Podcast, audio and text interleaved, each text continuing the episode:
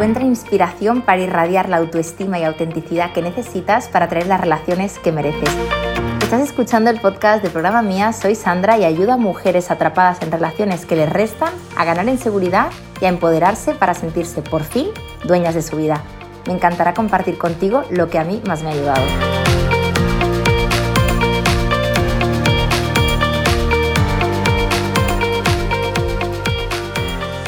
Miriam había quedado con un chico de Tinder el martes y la verdad es que había ido súper bien. Hacía bastante tiempo que no coincidía con ninguna persona con la que realmente dijera, ostras, qué guay estar con él, me apetece estar varias horas con él, mm, no estoy mirando constantemente el reloj, me aporta, me gusta, me atrae. Me parece interesante lo que me dice y es que además hay ese feeling o esa atracción sexual que yo necesito pues para que eso vaya hacia adelante. Y además Miriam sentía que era recíproco, por tanto, cuando una cosa es ya sabes que las sueles valorar más, es obvio, ¿no? Entonces, claro, Miriam pues a lo largo de esa cita se dejó llevar, se sintió súper a gusto, sintió incluso ese coqueteo que hacía tiempo que no experimentaba y sentía que él estaba en la misma tónica. De hecho, cuando se despidieron, porque ya era como tarde y al día siguiente tenían que trabajar, sí que es verdad que él le puso un mensajito a ella, ha estado genial, me ha encantado conocerte, ella súper a gusto, bueno, todo fluido, ¿no? Pero claro, nos encontramos con que pasa el miércoles, pasa el jueves, esta cena fue el martes, y claro, estamos a viernes y parece ser que él sí que le va intercambiando mensajes a ella, y oye, pues chorraditas, típicas bromas, pues típicos mensajes insustanciales de WhatsApp que te hacen estar conectado con esa persona y te hacen saber pues que hay un interés, una reciprocidad.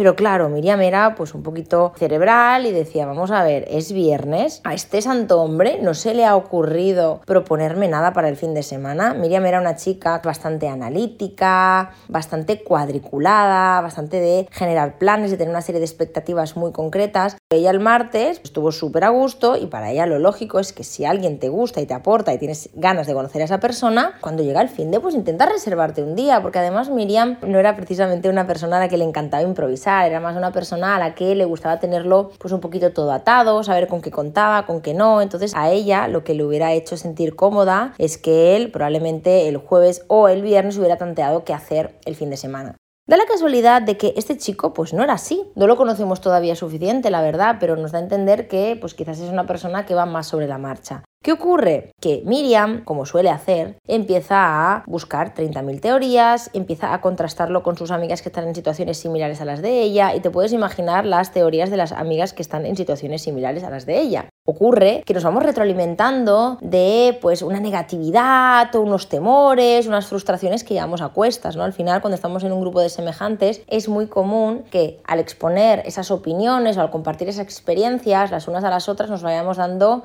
aquella visión que no nace de una objetividad, porque obviamente no estás hablando con un psicólogo o un terapeuta que te habla desde una objetividad, sino que estás hablando con otras personas que te están hablando muchas veces desde sus gafas, desde sus zapatos, desde lo que ellas han vivido.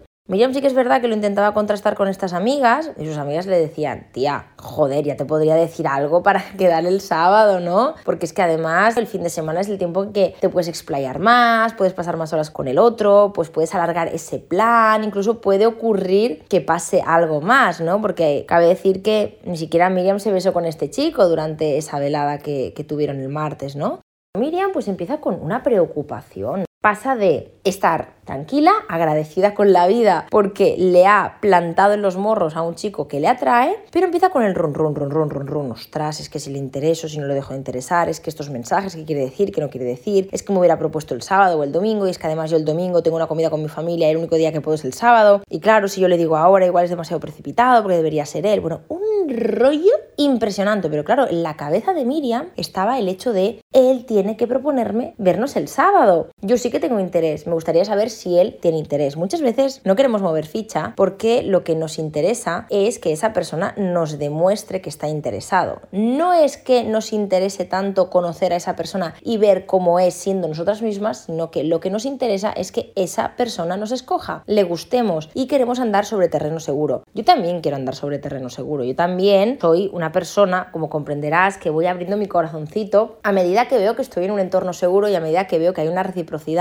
Miriam en este sentido se recortaba mucho las alas, ¿no? Porque si para ella el día óptimo era un sábado, ¿qué sentido tenía esperar a un domingo? A lo mejor te estás echando las manos encima de la cabeza y estás pensando, Sandra, no me fastidies. Cuando a un hombre le interesas, te propone. Si no te digo que no, pero sí que es cierto que cuando buscamos algo muy concreto y queremos que ocurra algo muy concreto que sea A, B, C y D, muchas veces la vida lo que nos está queriendo enseñar es que el plan de A, B, C y D no implica que tú estés más a salvo. Puede ser que a ti te ayude tenerlo todo controlado porque hasta ahora, como tienes muchos miedos, a lo mejor pues a otras cosas de las que hablaré más adelante en este podcast, ese control te ayuda a sentirte más lejos de ese miedo. Porque fíjate que cuando una persona utiliza el control, la estrategia de que el plan A, B y C se den de forma consecutiva un paso tras el otro, es cierto que esta persona pues seguramente no va a tolerar los cambios o la incertidumbre o le va a ser muy complicado poder fluir en una relación en la que no todo está atado. Y te recuerdo algo, cuando una relación está empezando, cuando tú estás conociendo a alguien, hay de todo menos un terreno firme. Al final es algo completamente nuevo. Esto es como, por ejemplo, cuando te compras un coche nuevo. A mí me ha pasado de comprarme un coche nuevo y haberle dado 30 golpes saliendo del parking que conozco desde hace 10 años. Y esto ocurre igual con las personas. Tú tienes que conocer a esa persona, tienes que experimentar, tienes que tolerar esa incertidumbre. Y muchas veces cuando estamos sosteniendo tanto miedo e intentamos paliarlo a través del control, lo que ocurre es que nos cargamos esa relación. Porque de entrada no dejamos que se oxigene, solamente vemos factible un plan y tú piensas que esa relación puede ser que llegue a buen puerto con 38.201 planes.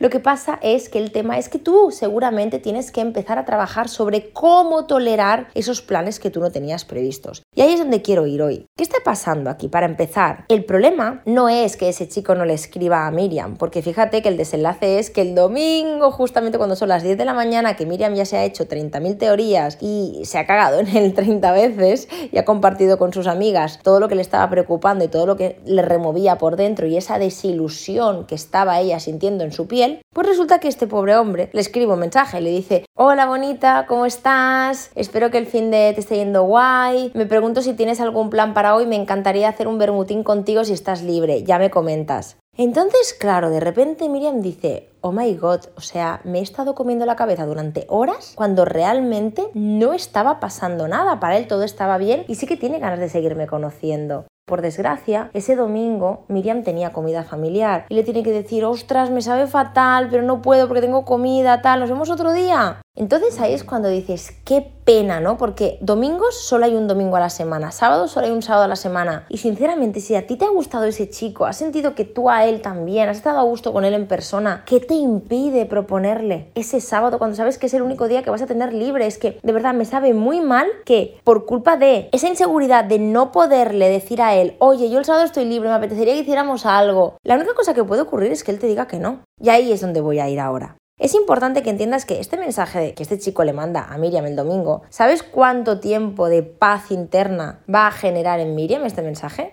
Probablemente 48 horas. Y te digo 48 horas porque cuando tú intentas buscar la seguridad desde fuera, con un mensaje que te envía una persona, es como si de repente, ¿no? ¿Sabes cuando juegas al pilla-pilla de pequeños y decías casa, como ya estaba salvado, ¿no? Pues eso es un poco lo mismo. Pero claro, la vida sigue, la semana sigue, la otra semana también sigue, y Miriam se va a tener que exponer a muchísimas situaciones de incertidumbre y a muchísimos espacios de tiempo en los cuales no va a saber qué está pensando, qué está sintiendo el otro. Y esto forma parte de la vida. Entonces aquí si yo le pregunto a Miriam, oye Miriam, dime en una frase cuál es tu problema. Seguramente Miriam me diría, si está poco conectada con lo que a ella le ocurre. Es que mi problema es que él no me está proponiendo de quedar el sábado. ¿De verdad es ese tu problema? Porque yo creo que el problema es otro, ¿no? Yo entonces sigo preguntándole a Miriam, oye Miriam, ¿y, cuál es el porqué de ese problema? ¿Por qué te inquieta que él no te escriba un mensaje el sábado? Bueno, pues porque para mí lo normal es que si alguien tiene interés en mí, me escriba un mensaje para planear quedar ya el fin de semana. Entonces, claro, yo que soy un poquito puñetera, yo hago que Miriam vaya un poquito más a fondo porque al final de eso se trata. Yo siempre digo que cuando tú estás hablando con amigas puede ser terapéutico, pero no es terapia. Y para poderte explicar todo esto yo he tenido que hacer un proceso de terapia, un proceso terapéutico en el que un profesional o varios me han ayudado a acceder a lo que está en lo más profundo del mar. Piensa que muchas personas nos centramos solamente en la puntita del iceberg. ¿Tú de verdad crees, Miriam, que el problema es que él no te haya propuesto de quedar el día que tú quieres para el otro día que tú quieres? Porque es que seguramente sí que hay un interés por parte de este hombre. Entonces, deja de buscar la solución en que te escriba ese mensaje en el día que a ti te parece adecuado, porque eso es una pseudo seguridad. Pan para hoy, hambre para mañana. Ese mensaje, como te decía, te va a dar paz durante una serie de horas, pero a la mínima que ese hombre se distancie un poquito de ti o esté cuatro días sin proponerte o sin decirte bonita o preciosa o tengo ganas de verte, vas a volver a sentir que ese lugar no es seguro porque tú no te sientes segura, porque tú no confías en que haya una persona que se vaya a quedar, que te vaya a amar, que te sienta como alguien importante y quizás hay un miedo a no ser suficiente. Y veremos un poquito a qué se debe, porque te prometo que si eso está en ti y en tu mochila, no solamente depende de ese chico. Y muchas mujeres necesitan saber que ese hombre ya las ha escogido para ellas darse el lujo de empezar a saber si quieren escogerle a él.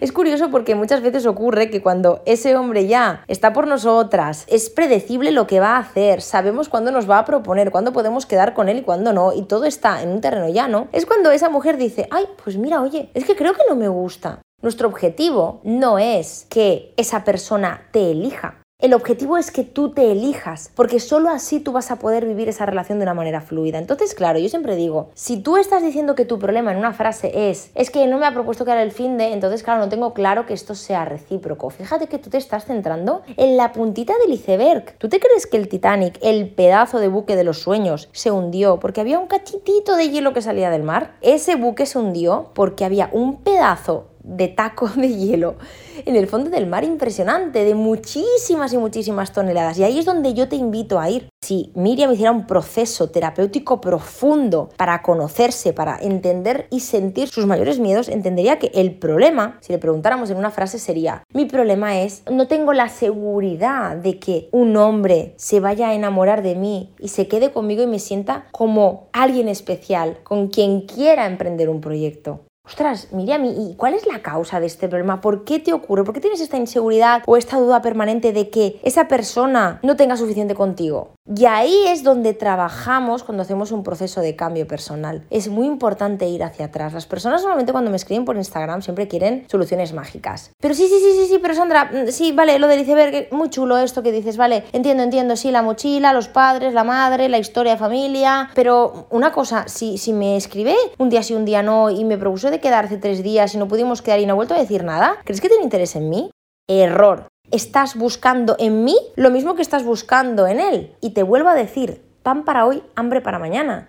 Tú no sabes la cantidad de mensajes que recibimos en el Instagram de programa mía y son mensajes de por favor, por favor, por favor, quiero apagar un fuego. Por favor, por favor, por favor, quiero un tip, quiero un consejo inmediato. Quiero que tú me des la solución. Y yo ni siquiera conozco a ese chico, no te conozco a ti, no conozco tu historia. Vamos, es que necesitaría una de horas para saber todo lo que hay ahí debajo y de todas maneras nunca te daría un consejo. Y te diré por qué porque ese consejo va a ser el mismo pseudo antídoto que está suponiendo ese mensaje que tú estás esperando de ese chico. Ese mensaje que te va a hacer sentir a salvo durante cuánto? ¿48 72 horas? ¿De verdad tienes suficiente con estar 48 72 horas sintiéndote a salvo? Porque yo creo que lo chulo es que tú te levantes cada día sintiéndote importante, sintiéndote suficiente, sintiéndote especial. Porque lo que nos suele ocurrir es que confundimos lo que siente el otro con lo que sentimos nosotras hay una persona que puede tener interés o no en ti. Y eso no implica la percepción que tienes de ti misma. Y esto solamente ocurre cuando tú haces un proceso de cambio profundo. Un tip nunca va a representar un cambio profundo, porque al final estás delegando en mí lo mismo, es exactamente lo mismo, es el recurso de, ay, ay, ay, ay, ay, ay,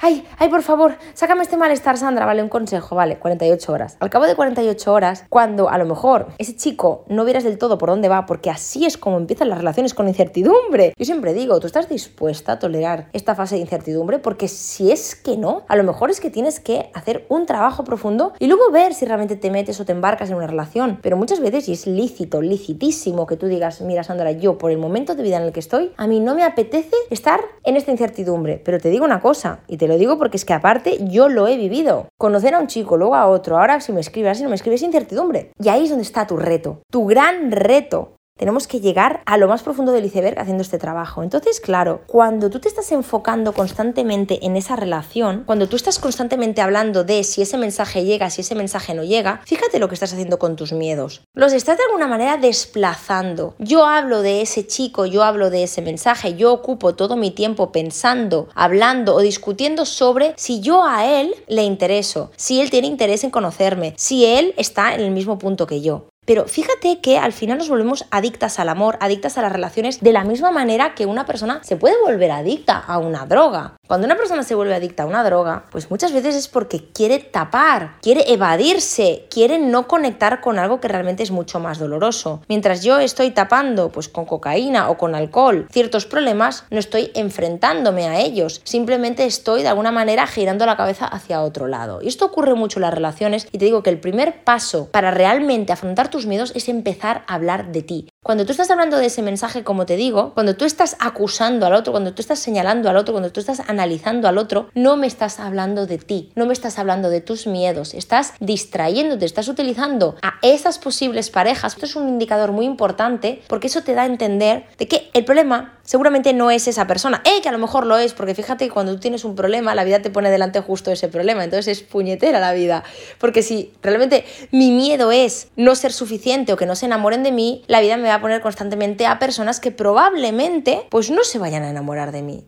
Y ahora dirás, ostras, pero qué putada, ¿no? Claro, porque es que seguramente si tú sanaras de este miedo y vieras que una persona pues no te está escribiendo, seguramente tú, con toda tu pachorra, porque es que ya no tendrías este run run dentro, el viernes ya le escribirías, ostras, ¿cómo lo tienes mañana? ¿Te gustaría que tiramos esto? Si es un no, seguramente estarías de bajón unos días. Pero perderías el interés, porque al final cuando tú estás sana, cuando tú tienes una buena autoestima, cuando tú sabes quién eres, te sientes importante, y no porque el otro te escriba, sino porque tú ya lo sientes de dentro, cuando esa persona no te da ese chance, no te da ese toma y daca, es que tú pierdes el interés, porque es que a quién le interesa alguien que no tiene interés en ti, a no ser que tengas que resolver algo, repito. Deja de hablar de él, porque es una perfecta manera que tú te has inventado para evadirte de ti. A mí me encantaría que empezaras a hablar de ti, que dejaras de buscar en el amor esa droga, esa adicción. Y yo conozco muchísimos grupos de personas, de mujeres, ¿no? Que se reúnen y hablan y es que, claro, me ha escrito esto, me ha escrito lo otro, ¿no? Entonces, fíjate que los mensajes que yo recibo de Instagram, el foco está en el otro muchas veces. Y son los mensajes precisamente que son más largos. Cuando me envían mensajes muy concretos porque necesitan contarme su historia de pe a pa, porque creen que el tema está en eso. Entonces a las 10 de la mañana me escribió, entonces ya me, dejó en visto, claro, hasta al cabo de dos días no me dijo nada, entonces esa noche nos vimos, hubo mucha química,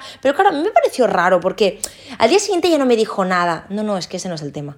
El tema es qué te ocurre a ti cuando esa persona no te está dando cada día lo que tú esperas. Ahí es donde empezaremos a trabajar. Entonces, quiero preguntarte algo. Y esta es la primera parte del proceso. ¿Dónde aprendiste que debías esforzarte por ser importante? ¿Dónde, por ejemplo, aprendiste que debías luchar por ese puesto o aguantarte las ganas o no poder expresar tus necesidades, no poder decirle al otro, oye, me apetecería un montón el sábado que hiciéramos algo, mira, hay un sitio súper chulo, no sé si lo conoces, hacen, yo que sé, unos pinchos de tortilla súper especiales, ¿estás libre? ¿Dónde has aprendido tú a qué tienes que fingir ser una persona que no eres para que te quieran?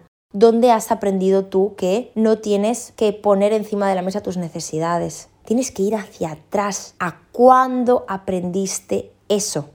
Y sobre todo, esa es la terapia, esa es la verdadera terapia, eso es lo que hacemos en programa mía, en los grupos de mujeres en los que trabajamos a nivel terapéutico, a nivel profundo. Repito, esto no es para apagar ningún fuego, porque es que si yo te vendiera apagar un fuego, pasado mañana me llamarías a mi puerta y me dirías, oye Sandra, que tengo que apagar otro, y pasado mañana otro, y el otro otro, y yo no quiero apagar fuegos contigo. Yo quiero que tú aprendas a apagarlos para que siempre lo puedas hacer tú. Y fíjate que muchas veces no queremos sentir esa sensación de rechazo o ese miedo. Por eso nos evadimos haciéndonos adictas a esa relación, haciéndonos adictas a ese chico, obsesionándonos por si nos escribe o no. Entonces fíjate qué curioso porque me acuerdo en uno de los grupos de programa mía en que una chica cuando, bueno, al final de cada sesión decimos pues cómo te vas de la sesión de hoy. Me acuerdo que dijo, hace meses que no me pasaba esto, pero es la primera vez desde hace muchísimo que en lugar de hablar de él, estoy hablando de mí.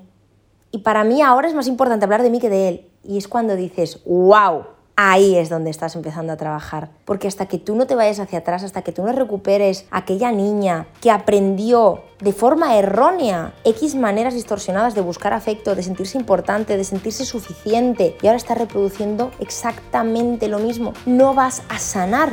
Y no me cansaré de decírtelo, porque sanar no es apagar fuegos a través de Oscar, de Juan, de Jaime o a través de una persona de la hora. La vida te pone delante un escenario magnífico para que tú aprendas algo que tiene que ver con tu historia de vida. Y te prometo que cuando tú ese algo lo has sanado a fondo a través de una buena terapia, cuando llega una persona y no te escribe, probablemente le escribas tú. Y probablemente te permitas que esa historia funcione, porque tú no estás buscando la autorización del otro para que fluya, sino que tú ya estarás fluyendo. Hasta aquí el episodio de hoy. Si te ha gustado este podcast, compártelo, puede que a alguien le venga bien. Y si quieres estar al día de todo mi contenido, sígueme en el Instagram de Programa Mía y te veo en el siguiente episodio con más amor propio y empoderamiento para ti.